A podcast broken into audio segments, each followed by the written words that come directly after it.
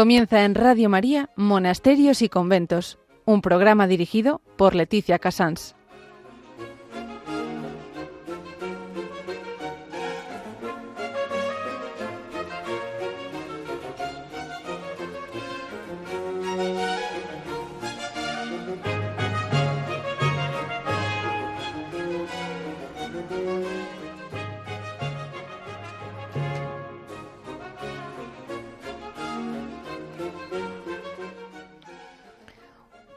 Buenos días a todos nuestros oyentes. Son las 11, las 10 en Canarias.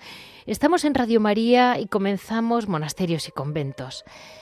Hoy, eh, la verdad es que es un, programa un poco particular porque me han ido guiando las monjas. No he sido yo, sino los propios monasterios quienes me han llevado unos a otros. Empezamos con las Beatas Mártires, Carmelitas Descalzas de Guadalajara, que hoy celebramos, y comentamos eh, después en noticia, vamos a hablar de las últimas noticias de las clarisas de Villarrobledo, porque realmente cuando un monasterio no para, no para.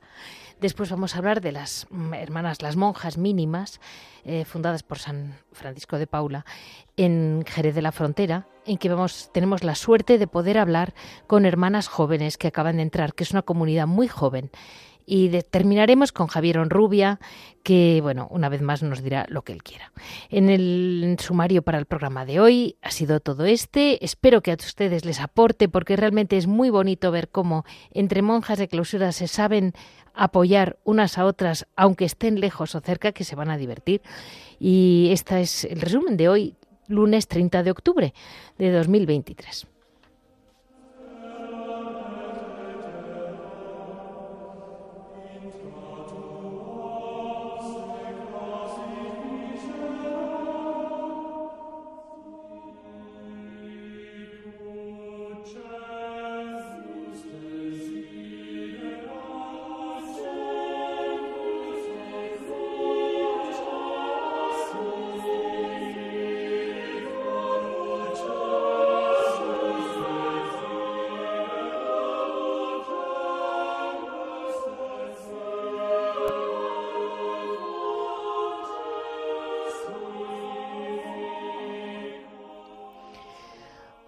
Celebramos las mártires carmelitas descalzas de Guadalajara. Mm, realmente son unas más de nuestras mártires, pero yo no quiero que queden en el olvido porque fueron tres carmelitas descalzas de Guadalajara. Eh, vivían, eran jóvenes, mm, fueron asesinadas por un grupo eh, de milicianos socialistas, comunistas, a sangre fría, es decir, fueron el prototipo del, del mártir de la guerra. Es duro decirlo, pero creo que para todas las religiosas y religiosos de España es muy importante mantener vivo que la sangre de nuestros mártires está ahí. Eh, Sor, Sor, María Ángeles de San José, de 31 años, Sor María del Pilar, mm, de San Francisco de Borja, de 58, ya mayor, eh, Sor Teresa del Niño Jesús y de San Juan de la Cruz, que tenía 25 años. Eh, fue en Guadalajara, finales de julio, eh, recién empezada la guerra, en un tiempo en que fueron a por ellas, ellas se quitan el hábito, se esconden, no las pueden acoger en ningún lugar. Una muere en cajarro a primeras, otra queda enferma y muere en un hospital y la otra se la llevan a matarla al cementerio. Mm, la verdad es que eh, este, el, testimonio de estas mujeres tan jóvenes que pusieron todo, eh, ya estaban preparadas, porque hay un testimonio escrito por ellas en que dicen, en el año 1936 continuamente nos insultaban por las calles y con frecuencia los niños, azuzados por los mayores, nos apedreaban. Em, ya había un ambiente muy violento. Y aquí terminamos con cómo muere una hermana joven. Cuando recibimos una carta que en tono jocoso comenzaba con Viva la República, la hermana Teresa la contestó de la siguiente forma A tu Viva la República yo contesto con un Viva Cristo Rey. Ojalá diera mi vida en una guillotina por él. Y la dio, a las pocas horas la dio.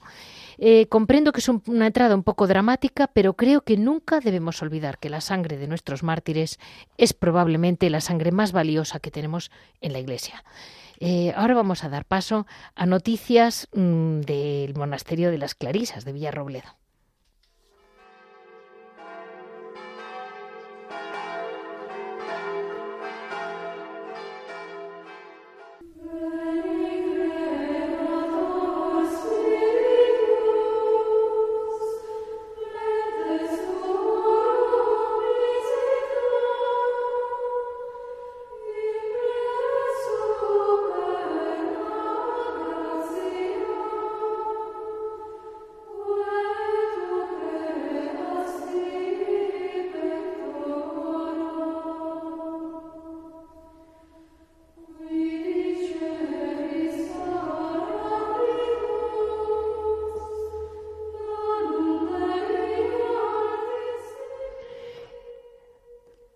Miren, hoy como noticia les comento mm, la vitalidad que puede llegar a tener un monasterio, como es mm, nuestro, mm, nuestro querido monasterio de la Virgen de la Teja, de Albacete, de, bueno, de Villarrobledo en provincia de Albacete, en que entre Sor Yolanda y toda la comunidad realmente es una vitalidad que a mí me fascina y sobre todo el amor que tienen a la Virgen de la Teja y lo que está moviendo, que demuestra que realmente eh, pues la Virgen de la Teja quiere que la conozcamos.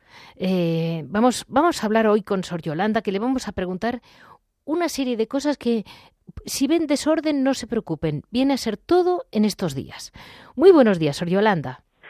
Muy buenos días, paz y bien a todos los radioyentes. Pues mire, mm, Sor Yolanda, lo primero que la Virgen de la Teja quiere que la conozcamos, parece. Parece, nos está diciendo a gritos. mire, vamos a ir por un ligero orden. Eh, ¿Por qué me decía usted el 20 de octubre, madre? El 20 de octubre eh, hemos tenido una fiesta extraordinaria en honor a la Virgen de la Teja que ha sido precedida de una novena. La novena la comenzamos el día 12, el día del Pilar, puesto que desde que la Virgen mm, se apareció en el barro de la Teja, empezó, la, Sor Rosalía empezó a ver que salía volumen y ese volumen tenía la forma de la Virgen, pues las monjas reconocieron en esa silueta a la Virgen del Pilar. Sor Rosalía de Zaragoza, la mayor parte de la comunidad de Villarrobledo era de Zaragoza, pues la, decían que la Virgen del Pilar se había venido aquí a Villarrobledo. Reconocieron a la Virgen del Pilar. Entonces su fiesta siempre la celebraban el Día del Pilar con una solemnidad tan grande que llegaron a pedir al Papa San Pío X poder celebrar en Villarrobledo los oficios con la misma solemnidad y categoría que en Zaragoza. Esa carta mm. se conserva. Vale. O sea, que es una cosa muy grande, ¿no? Sí. Entonces, el día 12 nosotros no celebramos la Virgen de la Teja, sino que empezamos la novena de la Virgen de la Teja. Antiguamente, muy antiguamente, empezaba la novena el día de San Francisco, el día 4, y terminaba el día 12. Pero no es posible porque como el día 4 es una fiesta tan grande con San Francisco, se nos, no se puede. Entonces empezamos el 12, terminamos el 20, y el 20 hemos tenido una fiesta extraordinaria. Este año, igual que el año pasado, vino una peregrinación de Madrid y tuvimos una jornada mariana. Este año, igual que el año pasado. Pero además de la jornada mariana, que ha sido muy impresionante, yo he estado escuchando un poco. Mm, primero de todo, ¿ustedes les ha llegado a sus manos? Usted me va a contar cómo. Un precioso icono hecho que les tengo que recordar a nuestros oyentes. No sé si recordarán que en un programa eh, nuestro de aquí, del monasterio, en que hablé con Javier Paredes, el historiador, que nos, nos contó la historia de lo que lo que desde Roma llaman las Carmelitas Descalzas Orientales del Líbano, el monasterio de Jarisa, que fue la Madre Teresa, la, con un grupo de españolas, las que fueron pues de Aragón, también muchas de Aragón, para allá, al Líbano y cómo en el Líbano abren el Carmelo descalzo con el rito bizantino y que ha tenido, bueno, pues me parece que ya son tres monasterios lo que hay allí. Em, entonces, eh, la, belleza de aquel, de aquel monasterio está muy en contacto con, con el Carmelo español y lo que me ha hecho mucha ilusión es que yo comenté en aquel día en la radio, este programa es de, yo creo, del, del año 2021, espérense que se lo diga, es del, de octubre, mire, de estas fechas, del 18 de octubre del 2021, de hace dos años. Y me ha hecho mucha ilusión saber que ustedes han recibido justo el icono encargado a las monjas carmelitas descalzas de Harisa. Del pues mira, eh, es que es todo muy providencial. Sí, es todo muy, muy providencial una doctora de Madrid que se llama Mercedes, Mercedes Moya. Ella es especialista en apariciones marianas aprobadas por la Iglesia y da muchas conferencias pues por seminarios, congregaciones. Ha hablado en Radio María, hay mucha gente buena. Pues casualmente y providencialmente ella se enteró de que aquí en Villarrobledo la Virgen había aparecido en la teja. Vale. Y ella dijo, si esto es verdad, hay que difundirlo. Entonces ella pues ha movido mucho una asociación de amigos de la Virgen de la Teja y su amor a la Virgen la ha llevado a que si la Virgen ha escogido lo más sencillo que es el barro de la tierra para manifestar su gloria y, su poder, porque hace muchas, muchos milagros la Virgen desde el, desde el barro de la tierra, ¿no? Ella solita que se ha estampado ahí, pues ella, Mercedes Moya, ha dicho, pues yo me voy a ir a donde hacen los iconos más bonitos, al Líbano, a encargar un icono para la Virgen de la Teja y lo encargó el año pasado y quería que estuviera para el día 20, que es el día de su fiesta. Y ha ido es profeso al Líbano a por el icono, salió el día 23 de España y estuvo allí una semana y justamente regresó a España con el icono y estalló después la guerra allí. Da, da escalofrío pensarlo. Sí, sí, desde luego, ¿eh, madre? Porque bueno, esto no pasa todos los días. Y el icono es precioso. Eso se lo comento a nuestros oyentes que no lo puedo describir, pero es precioso. Es una, bueno, y porque todavía no conoces, Leticia, el significado que encierra. Es que te dan ganas de llorar, es que te emociona. Porque es que el icono es es una lectura, o sea, es que es como un tándem, es como las dos caras de una moneda. A ver, a ver, a ver, esa nos la explica, esa explicación nos la da. es como las dos caras las dos caras de una moneda. Digamos, el icono arroja una luz impresionante sobre el milagro de la Virgen en la Teja. ¿Por qué? Porque es la explicación, es la explicación de por qué, de qué mensaje nos trae la Virgen en la Teja, ¿no? Y la Teja, que es una, la Virgen tan pobre, tan sencilla, tan humilde, ¿no? Pues se ve favorecida por esta belleza del icono, que es que es que el icono es bellísimo y la teja tú la ves tan ruda y dices, ¿cómo es posible que la Madre de Dios haya elegido lo más bajo, lo más lo más humilde, lo más pobre que es el barro, ¿no? Entonces, ahora tú ves el icono y con la explicación, porque es que es que queremos editar un, un pequeño folleto sí. con, con la foto del icono de la Virgen de la Teja, el icono, lo que es el icono y la explicación. Porque mira, yo eh, mm, cuando, cuando llego el icono, con la explicación por supuesto, pues claro, se repartió la explicación a las monjas y nos la fuimos leyendo, nos la fuimos leyendo. Pero un día, cuando ya eh, el icono iba a ser entronizado, pues antes de que lo entronizaran, antes del día 20, lo pusimos expuesto junto al Santísimo. Sí. Y estuvo en nosotras, digamos, en la clausura, ¿no? Sí, sí. Tuvimos el icono expuesto con el Santísimo todo el domingo. Y yo con el Santísimo expuesto me dio gana de leerme la explicación cinco veces seguidas. bueno. cinco veces seguidas y dije, Dios mío, lo que esto encierra. O sea, te la lees de segundas, de primeras y no te enteras, de segundas y no te enteras. Me la leí cinco veces, pero es que me la sigo leyendo y sigo descubriendo cosas. Es como si fuera la Sagrada Escritura como encapsulada, como mm, condensada en el icono con el mensaje tan profundo y tan grande que tiene. No lo puedes leer una vez porque no te enteras, ¿eh? Y, el, y la explicación que ellas vienen a dar es como una adora, no, es una veneración muy profunda a nuestra madre, ¿verdad? Ay, ay, Leticia, es que te puedo dar una pequeña explicación de lo que es el icono. En, que tengo cinco minutos para explicártelo. Tranquila, tranquila, no mire el reloj. Bueno, como los radioyentes, tenemos un blog en internet que pueden poner Clarisas Villarrobledo. Vale. Mm, Virgen, fiesta de la Virgen de la Teja, 20 de octubre. O en YouTube, eh, bendición del icono de la Virgen de la Teja el día 20 de octubre. Está recién subido al YouTube, ahí pueden ver el icono, que es de una belleza eh, eh, extraordinaria, porque en el YouTube hemos subido un resumen de lo que fue la celebración del día 20. Por la mañana tuvimos una jornada mariana que eso no lo explico, ahora explico un poquito lo del icono. En, en la jornada mariana tuvimos, en primer lugar, mm, José Luis Tierno, que, que, seguramente que si digo José Luis Tierno no lo conocéis, pero si yo digo eh, la canción de Vuelve a casa, vuelve, vuelve a tu hogar, eso lo conoce todo el mundo. Pues él compuso esa canción del almendro siendo un adolescente. Y empezó a componer, a componer, y es un, un compositor de ópera, de bandas sonoras.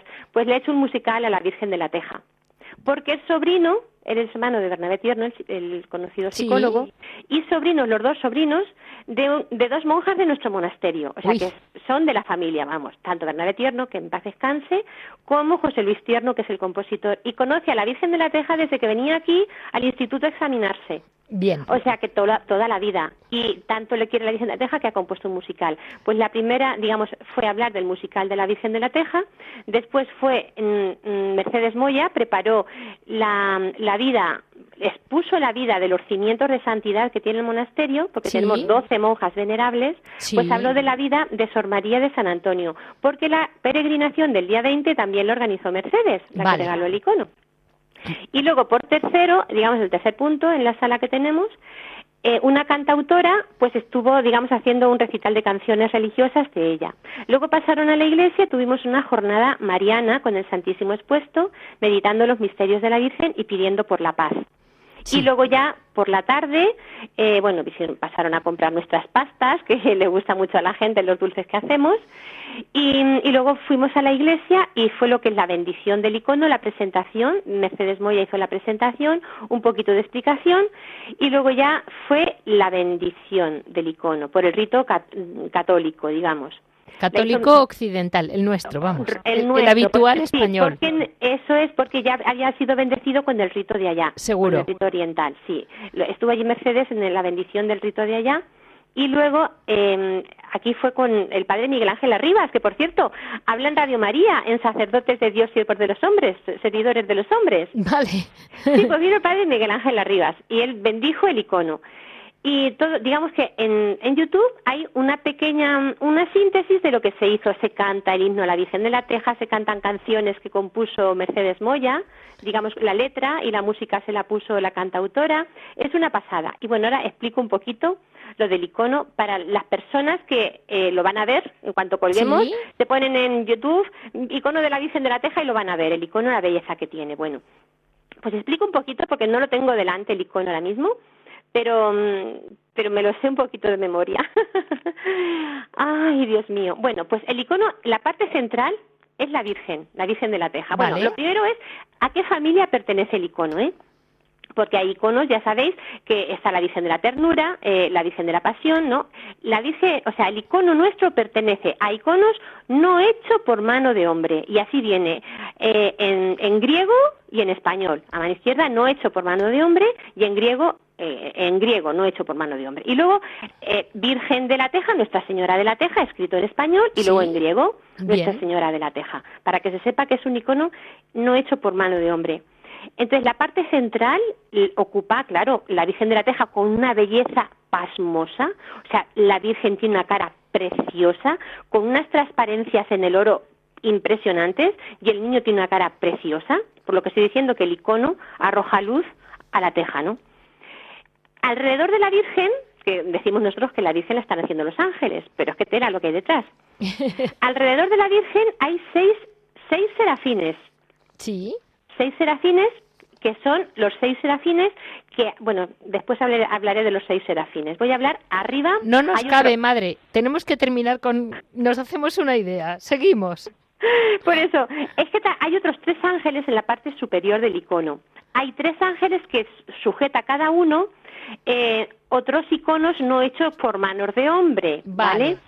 Es, hay a mano derecha tenemos la guadalupana, la guadalupana está hecha no por mano de hombre, porque es una pintura del cielo. Sí, por supuesto. La guadalupana, es que cuando hablo se me pone la carne de gallina. Em, la guadalupana trae en el vientre a Jesucristo, o sea, es ya la encarnación del verbo. Entonces, un ángel trae em, la guadalupana, que, lleva en su seno, al Hijo de Dios, al verbo hecho hombre, no hecho por mano de hombre. El ángel va de verde. ¿Por qué? Porque el verde es color, eh, color de esperanza. Conforme miras a mano izquierda, tienes el sudario de manopelo.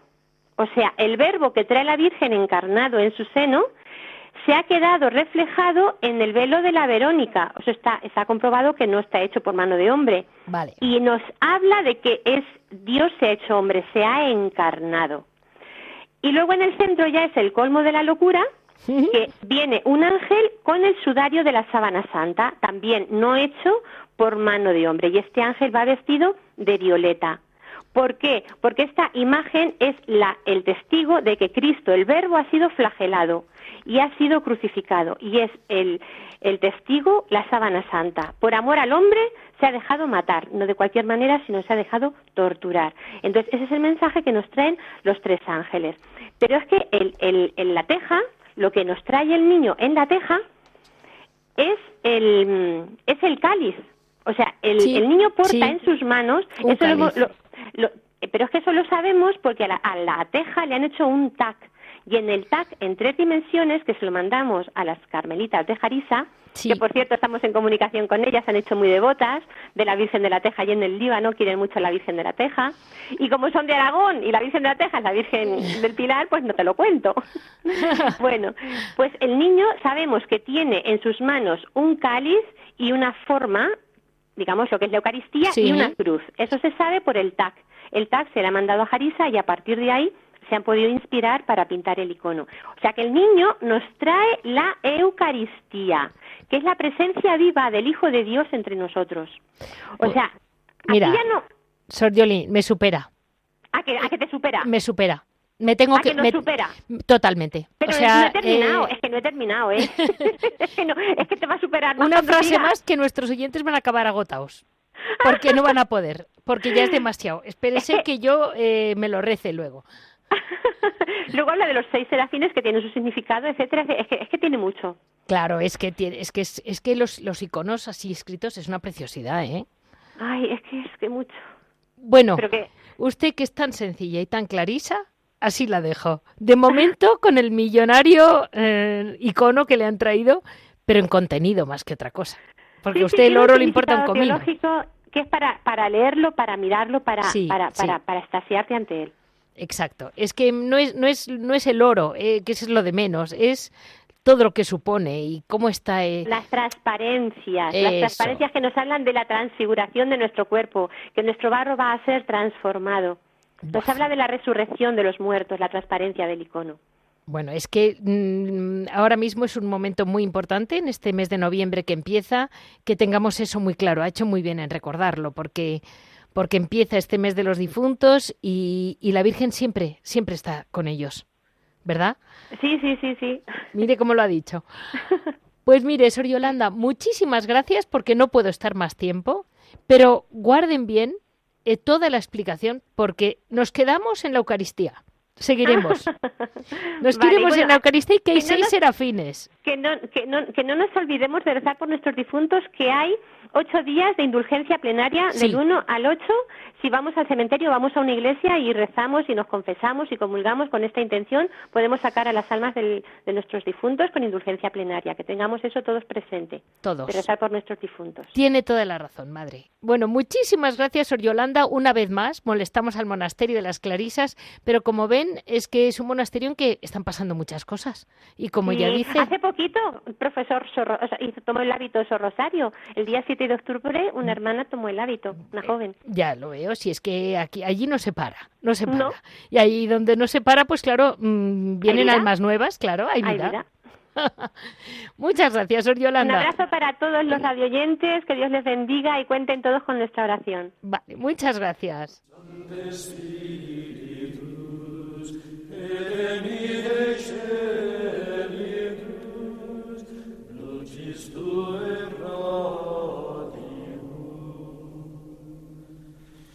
Veni Pater Pauperum, veni Dator Munerum, veni Lumen Cordium.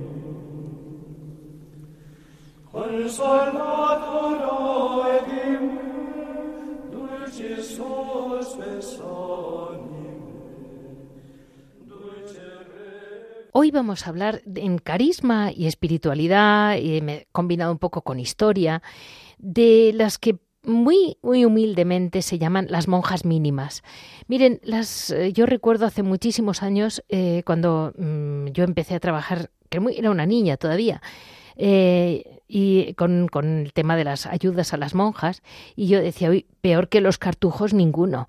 Y de repente me dijo una señora mayor, no, no, hay unas que viven lo, peor de todo, que son las, las monjas mínimas. Y yo dije, ¿dónde están?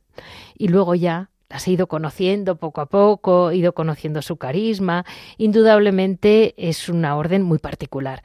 Eh, yo les, les comento ahora a nuestros oyentes muy por encima que fue San Francisco de Paula el que las funda, él, él, personalmente estuvo muy afectado porque era un momento de la historia, 1416 es cuando él nace, y él había vivido ya como un poco de... Estaban en aquel momento enriquecidos los monasterios, como que habían perdido un poco el concepto de austeridad que habían tenido en sus orígenes. Y él mismo le llevan sus padres a, conocer el, conoce el santuario de Asís, conoce las tumbas de los apóstoles, Pedro y Pablo en Roma, conoce Loreto, y a la vuelta es cuando mmm, comprende que Dios le llama a vivir de un modo mucho más retirado y siguiendo radicalmente, como es la vocación mínima, radical. Se retiró a vivir en una gruta a orillas del río Isca y a pocos kilómetros de su ciudad. Y cuando ya llevaba tiempo, empiezan a. se le van uniendo jóvenes, como lo ha pasado. Y los fue acogiendo, los fue acogiendo, hacen con él el mismo estilo de vida, de oración y una constante penitencia. Al aumentar el número de seguidores, pues claro, se acaba fundando una primitiva congregación eremítica que fue aprobada por, por Monseñor Caracholo. Y ya el arzobispo pues comprende que se le va de las manos, aquello tiene que tener una regla, se escriben se aprueban sucesivas reglas, eh, formado por estos jóvenes, mm, ya, ya contaba con órdenes mendicantes en aquel momento, y, el, y aquel lo llama, se llamó la Orden de los Mínimos. El número de los conventos se multiplicó muchísimo en Italia. Mm, de algún modo yo aquí interrumpo la historia comentando que cuando siempre nos parece que al aflojar las, la rudeza o la dureza de las penitencias de la vida es cuando se van a llenar los monasterios, surgen santos como fue San Francisco de Paula, que pensó lo contrario. Dijo, no, si nuestro Señor murió en una cruz y vivió de un modo rudo, eso es lo que yo quiero. Y al final, eh, pues eh, acaban teniendo el éxito, qué mayor éxito que estar aquí todavía monjas jóvenes que dejan este mundo cómodo, este mundo lleno de confort, que no existía el confort en el mundo, eh, para ser religiosas de la Orden de las Mínimas. Eh, la segunda fundación, bueno, llegan a España, al poco tiempo realmente no llegó a venir él personalmente, pero llegaron a España y muy pronto, y es cuando se funda la segunda orden y después la tercera, la seglar. La, espiritualidad la voy a decir muy por encima, pero luego la vamos a hablar con ellas. Eh, que sepan que las, monjas mínimas viven en, en una ascesis cuaresmal constante, porque piden, ellas eh, viven en una constante conversión, así es su, su lema, entre comillas, eh, en humildad absoluta, porque ellas realmente eh, es, el sello quizás es que son las quieren ser las más pequeñas y las más humildes de la Iglesia. Em, la caridad a Dios, a Dios ¿eh? y a los hombres. Esto es bastante, esto es importante de, nos lo van a explicar ellas, porque el, el lema de la orden es Caritas, que es un lema que salió en el, en el proceso de, de, canonización de San Francisco de Paula, que estaba muy revuelto el mundo y muy afectados ¿no? por la santidad suya, que creó una devoción desde el primer minuto. Y es cuando se menciona por primera vez con gran, como diciendo, la caridad de este hombre. Y a partir de ahí el lema de ellos es caritas en latín. Eh, la sencillez y la alegría son pues los grandes frutos de este carisma. Luego, aparte, les comento que el monasterio de la Purísima Concepción de Jerez eh, tiene una historia muy larga y muy, pues como siempre, complicada, controvertida, porque así son las historias muy largas. Eh, el año que viene celebraremos su 500 aniversario como monasterio y a lo mejor no me da tiempo a llamarlas el año que viene, pero estamos ya en puertas a la celebración. Lo más importante de esta comunidad es que a pesar de estar como, vamos a decir que yo cuando las conocí estaban un poco como diciendo, pero ¿cómo, cómo pretenden ustedes atraer a alguien, no siendo mm, tan, tan estrictas? Y sin embargo, tienen monasterios jóvenes. La comunidad de Jerez de la Frontera, que es con la que hablamos hoy, el monasterio de la Purísima Concepción, realmente es una maravilla eh, porque tiene, pues si no me equivoco, dos hermanas que han, que han eh, tomado los, votos los votos temporales y dos mm, novicias. Hoy, en vez de hablar con la Madre Priora, la Madre María del Silencio, nos ha dejado esta, esta entrevista para que la hagan ellas, las niñas de la casa, así las podríamos llamar. Muy buenos días, hermanas. Buenos días.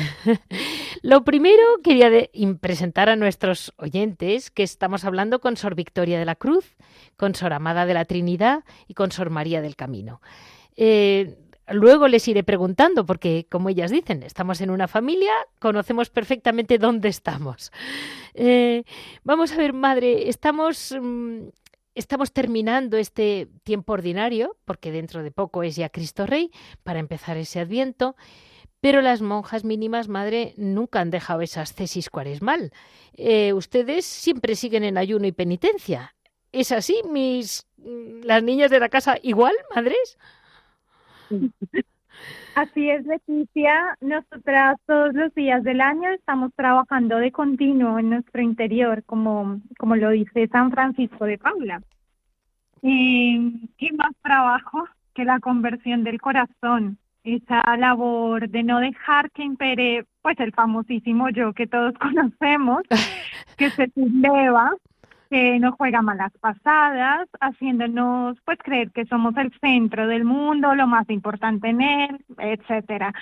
Pues es así como nosotras haciendo uso pues de estas armas preciosísimas de la iglesia, como es el ayuno, la penitencia, vamos descubriendo nuestra pequeñez, nuestra pobreza, eh, pues tantísimas limitaciones el ayuno es el recurso perfecto para implorar el perdón de Dios por nuestros pecados, también para interceder por, por el mundo entero. Y la penitencia es precisamente esa correspondencia a ese amor infinito de Jesucristo, que por nosotros sufrió tantas penalidades.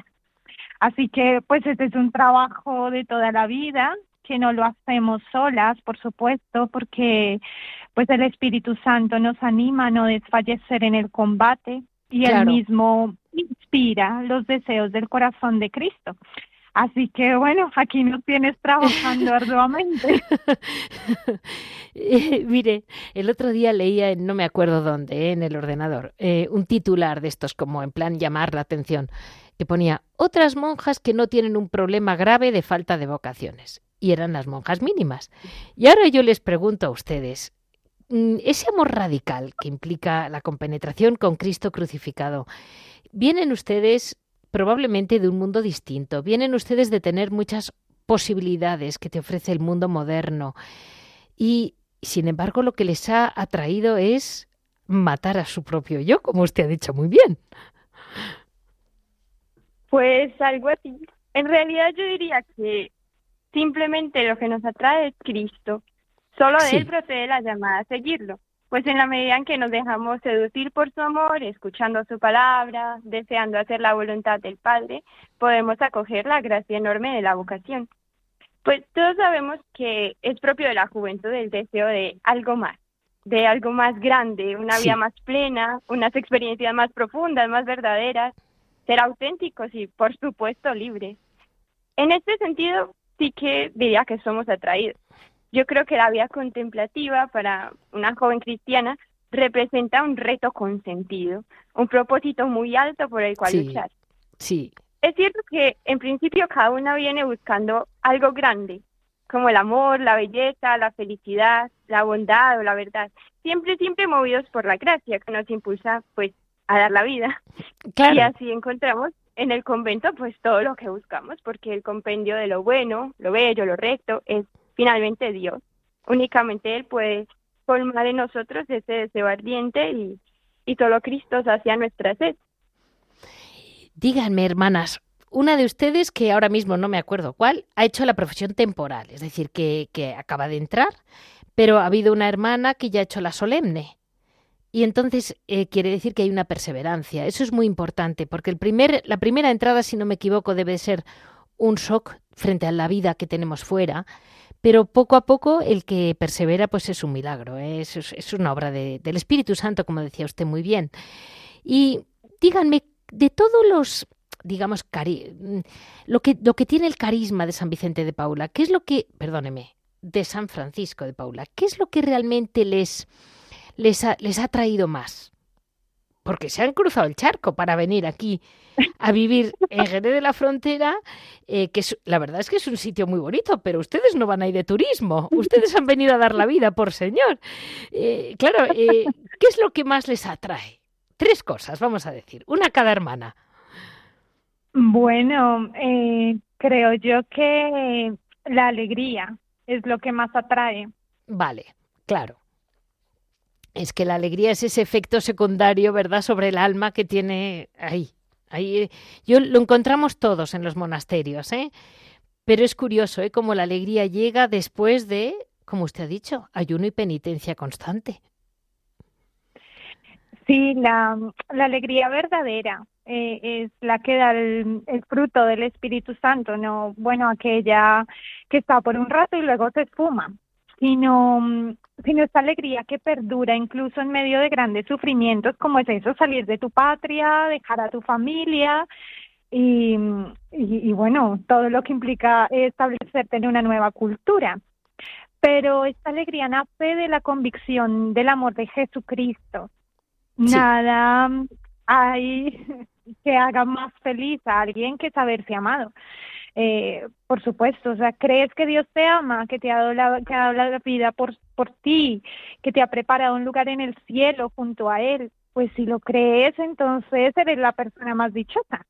La alegría y la sencillez, como tú lo has dicho, son frutos de nuestro carisma, son, sí. son las primicias del cielo tan anhelado, son el cumplimiento de la palabra de Dios cuando dice hay más gozo en dar que en recibir, porque una vida gastada por Cristo cobija mucha paz y alberga la esperanza de que nuestra vida no está limitada a lo meramente terrenal, a estar con nuestros padres eternamente o bueno, cumplir esos proyectos eh, personales, sino que la vida en Cristo Jesús es una vida plena y eternamente gozosa. Por eso creo que lo que atrae eh, es la alegría. Sin Ver duda. a las monjas tan alegres. Sí, es que es verdad. Bueno, y a ustedes, ¿eh? No crea que les falta, ¿eh? les empiezan, empiezan. Ahora les, les voy a preguntar, madre, el orden, el lema de la orden es Caritas. ¿Cómo se vive, madre, la caridad desde la vida contemplativa? Esto se lo comento porque mmm, como es un, la vida contemplativa está poco entendida, se entiende mal. La palabra caridad como que se relaciona enseguida con ir a un hospital, cuidar a los más necesitados, ya sean pobres, niños, ancianos, es decir, todo lo relacionado con, con, con ayudar al más necesitado a nuestros ojos. ¿Y cómo, eh, cómo se vive la caridad desde la contemplación? Porque ustedes hacen, a mí me hacen un bien enorme, pero a lo mejor es solamente a mí y a nuestros oyentes, pero no, no, yo sé que su oración tiene un valor infinito, pero no lo relaciona a la gente con caridad. Bueno, en este sentido, yo creo que sí ha sido un poco mal entendida la caridad, porque tiene Sí. un sentido muy amplio. Dice en la escritura, Dios es caridad.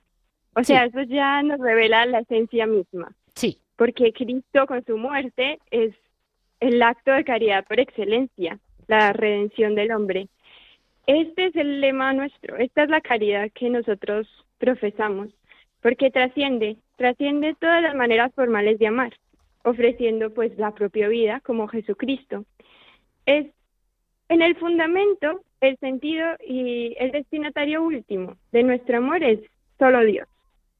vale. Esto pues cómo se manifiesta en nuestra vida, en todo, cada pequeño gesto, nuestras palabras, claro. el ritmo sereno de nuestra vida, el servicio que, que prestamos a la iglesia con nuestra oración, como ya decías, Sí, pues el trabajo, el descanso, diría que incluso nuestra respiración, todo, todo es la manera concreta en que manifestamos nuestro amor a Dios, porque nuestra existencia entera está consagrada a Él, a su gloria. Solo buscamos agradarle, siempre y en todo, pues lo amamos, y lo amamos porque Él nos ha amado primero, como ya decía antes la otra hermana, Sora Amara. En este sentido, pues yo creo que la caridad en la vida contemplativa es la que informa todo, la que le da sentido, esencia, porque es Dios. Y así las tesis mal, el sacrificio, la humildad, y, y todo tiene sentido porque el fundamento es la caridad.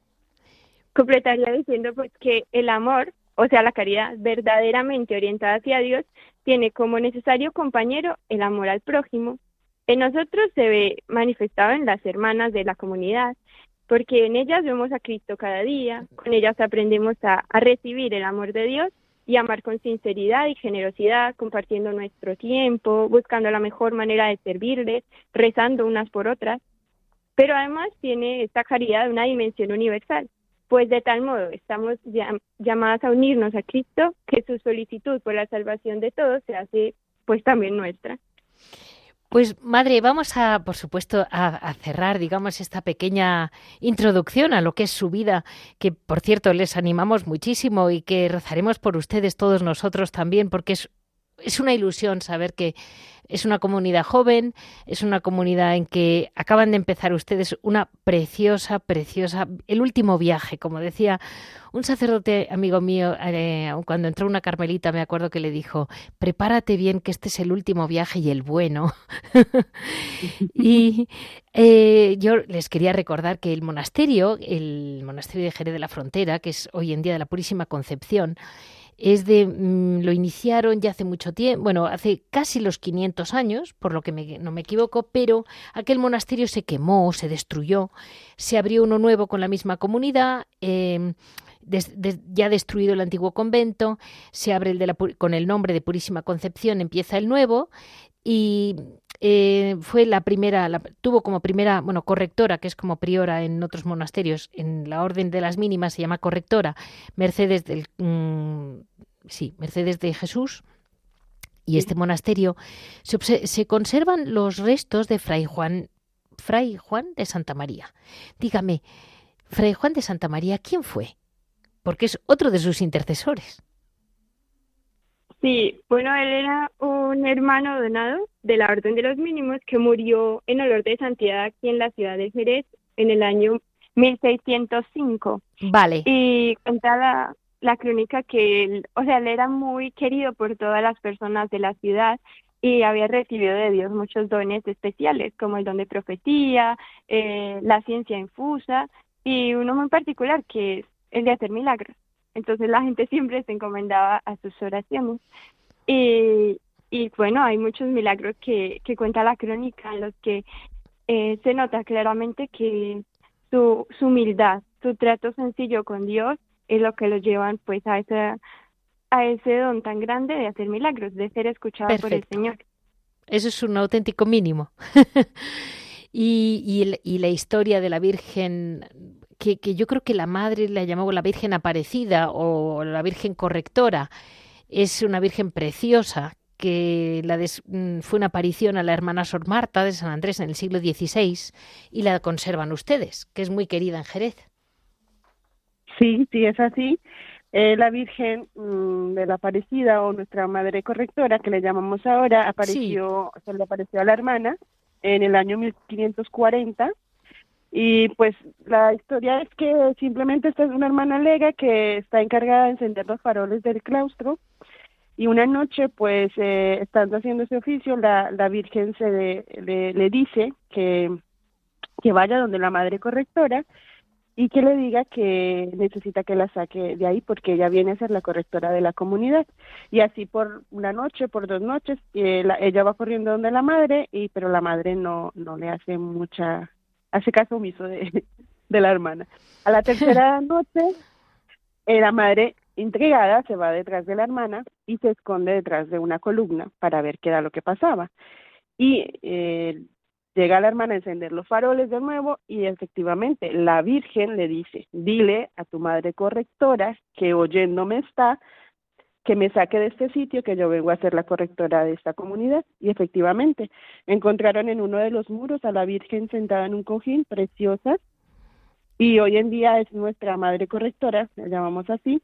Eh, rezamos una novena en el mes de septiembre porque su fiesta, su solemnidad la, la celebramos el 8 de septiembre. Entendido. Y de, sí. Pues muchísimas gracias, mm, de verdad, hermanas, mucho ánimo que el Espíritu Santo, porque desde la tierra no tiene sentido, porque su amor radical no tiene explicación lógica, eh, pero sí, fuera de la lógica, toda la explicación del mundo, porque son ustedes ese corazón que hace latir, que late para toda la Iglesia. Muchísimas gracias y mucho ánimo con la vida que les espera. Mire, ahora vamos a pasar un momentito a, descansar un ratito, a ir asimilando lo que es y vamos a pasar a, me van a contar qué es lo que trabaja el monasterio.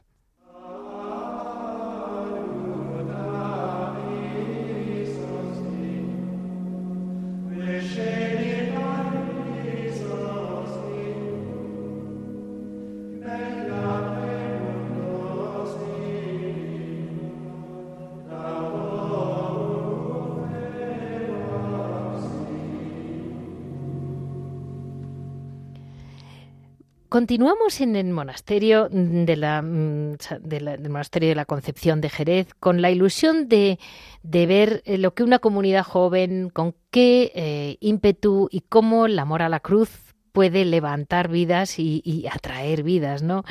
Eh, hermanas, yo quisiera preguntarles, ustedes su trabajo principal, entre comillas, es el de hacer formas, ¿verdad? Sí, sí, es así. Vale. ¿Y consiguieron ustedes la máquina? Porque yo me enteré que les faltaba una máquina buena o se les hace unos años. ¿Las han, la han conseguido? Sí, pues gracias a Dios y a la generosidad de toda la, gente que acudió a, donarnos, hemos conseguido la máquina nueva y ya está en funcionamiento. ¿Y, y solo con las formas sobreviven, madre? no. No, no, desde, bueno, desde que ha pasado lo de la pandemia, es verdad que nuestra fuente eh, principal es las formas, pero pues con la pandemia pues se ha bajado un poco la, la, la productividad y las ventas, entonces pues como, como dices tú, somos una comunidad joven de mucho ingenio y hemos estado como eh, inventando y creando cosas nuevas para pues para entrar en este trabajo y poder pues también sustentarnos. Y que tienen artesanía.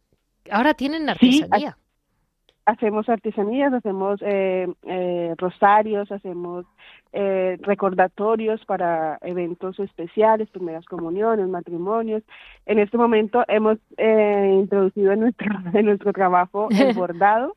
Bien. Tenemos una máquina bordadora, tenemos también una máquina de, de estampado, de sublimar y también hacemos, pintamos los cirios, pintamos cirios para, para la Pascua. Sí. Y y últimamente estamos haciendo jabones, jabones naturales con esencias naturales eh, para la piel, eh, bueno, muchísimas cosas eh, frente a, a, la cosmetología. Vamos, que para ustedes hay que pedir una carta para enterarse de lo que hacen las mínimas de Jerez. Sí, sí tenemos muchísimas cosas en este momento que estamos realizando. Ah, también estamos empleando hacer las, los ornamentos litúrgicos, casullas, albas, purificadores. Fantástico, porque realmente las parroquias hace falta. Está muy bien. Sí, sí, sí. Pues muchísimo ánimo. Lo hacemos con amor. Ah, eso sin duda. Eso, eso es lo único que realmente sabía. Eso lo teníamos en la primera parte de la carta. Muchísimas gracias, hermanas, y que sigan para allá, que pasen una Navidad pues llena de ese amor que da la, la, la sencillez tan grande, ¿no? Y para las que es su primer año en el monasterio, mucho ánimo, que esto no es más que empezar. Como decía muy bien una hermana antes, la madre, creo que la Sor Victoria, muy graciosa. Hasta luego. Muchísimas gracias, hermanas. No, muchísimas gracias a, usted y a todos los oyentes que ahora nos están escuchando. Y que nada, pues aquí estamos siempre para rezar por cada uno de ustedes y, y que también se acuerden de nosotras de rezar porque también el corazón necesita ser cuidado. Por supuesto. Muchas gracias. Gracias. gracias.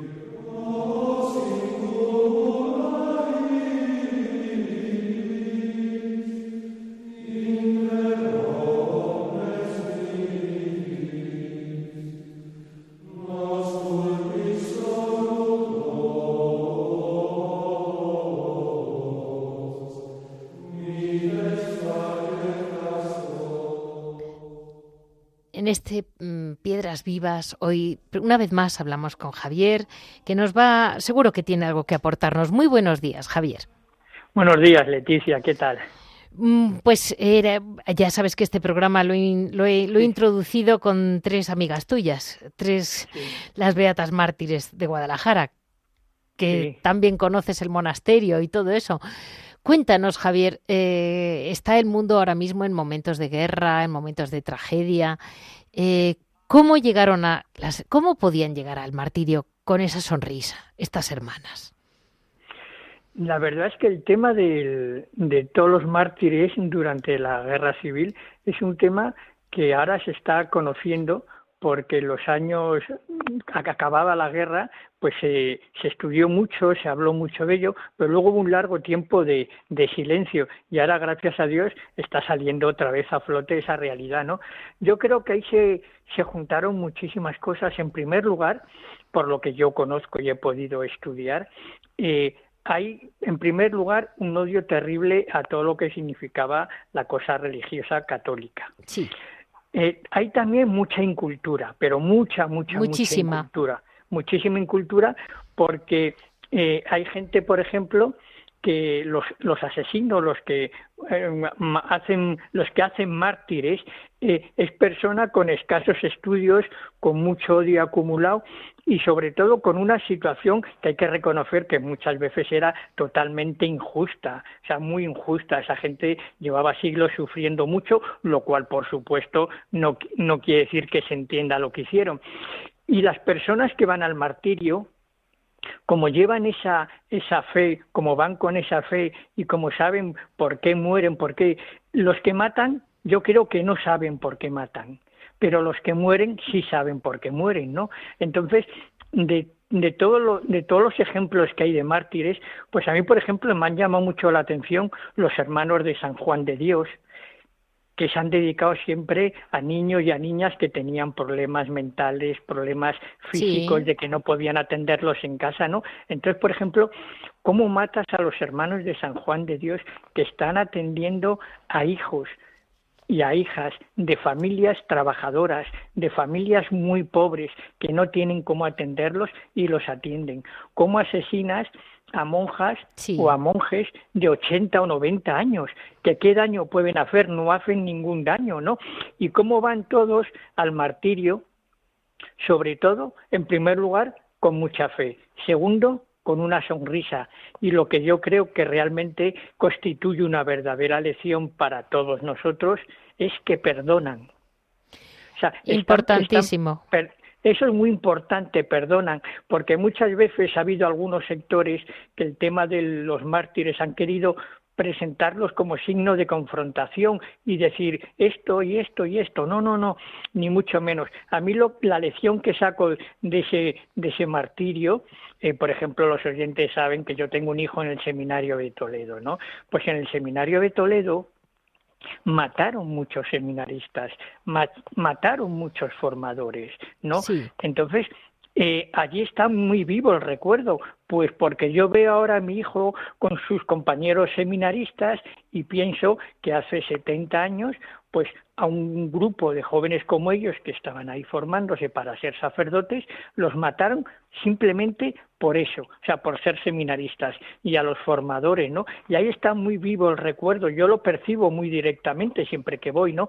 Entonces, eh, a mí esa, esa triple lección, ¿no? De saber por qué mueren, que mueren por la fe, que mueren con una sonrisa y que mueren perdonando. O sea, hay casos de sacerdotes Pues ahí nos que quedamos, bendicen, que bendicen a los asesinos, ¿no? Esa es la gran lección. ahí nos quedamos, es Javier. Fantástico. Y, Sí, sí. y muchísimas gracias siempre Nada. porque, bueno, ah, de tu mano siempre se, se aprende, aunque sea una lección. Bueno, procuro, procuro que sirva para algo lo que digo. No sé si servirá, pero bueno, lo intento, que algo es algo. Mu- Muchísimas gracias, Javier. eh, y mm, hemos hablado, como pueden entender, con Javier Onrubia y eh, estaremos juntos otra vez dentro de unos 15 días.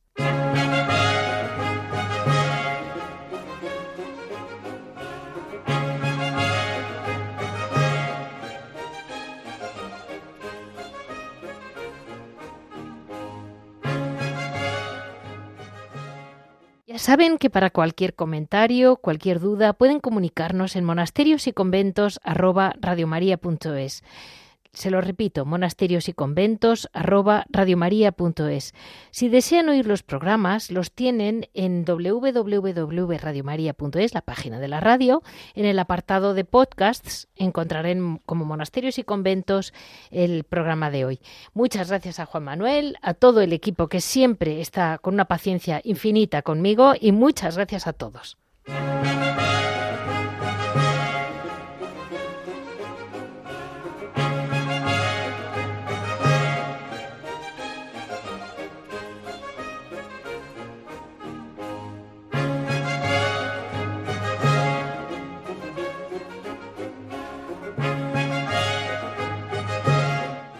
Han escuchado Monasterios y Conventos, un programa dirigido por Leticia Casans.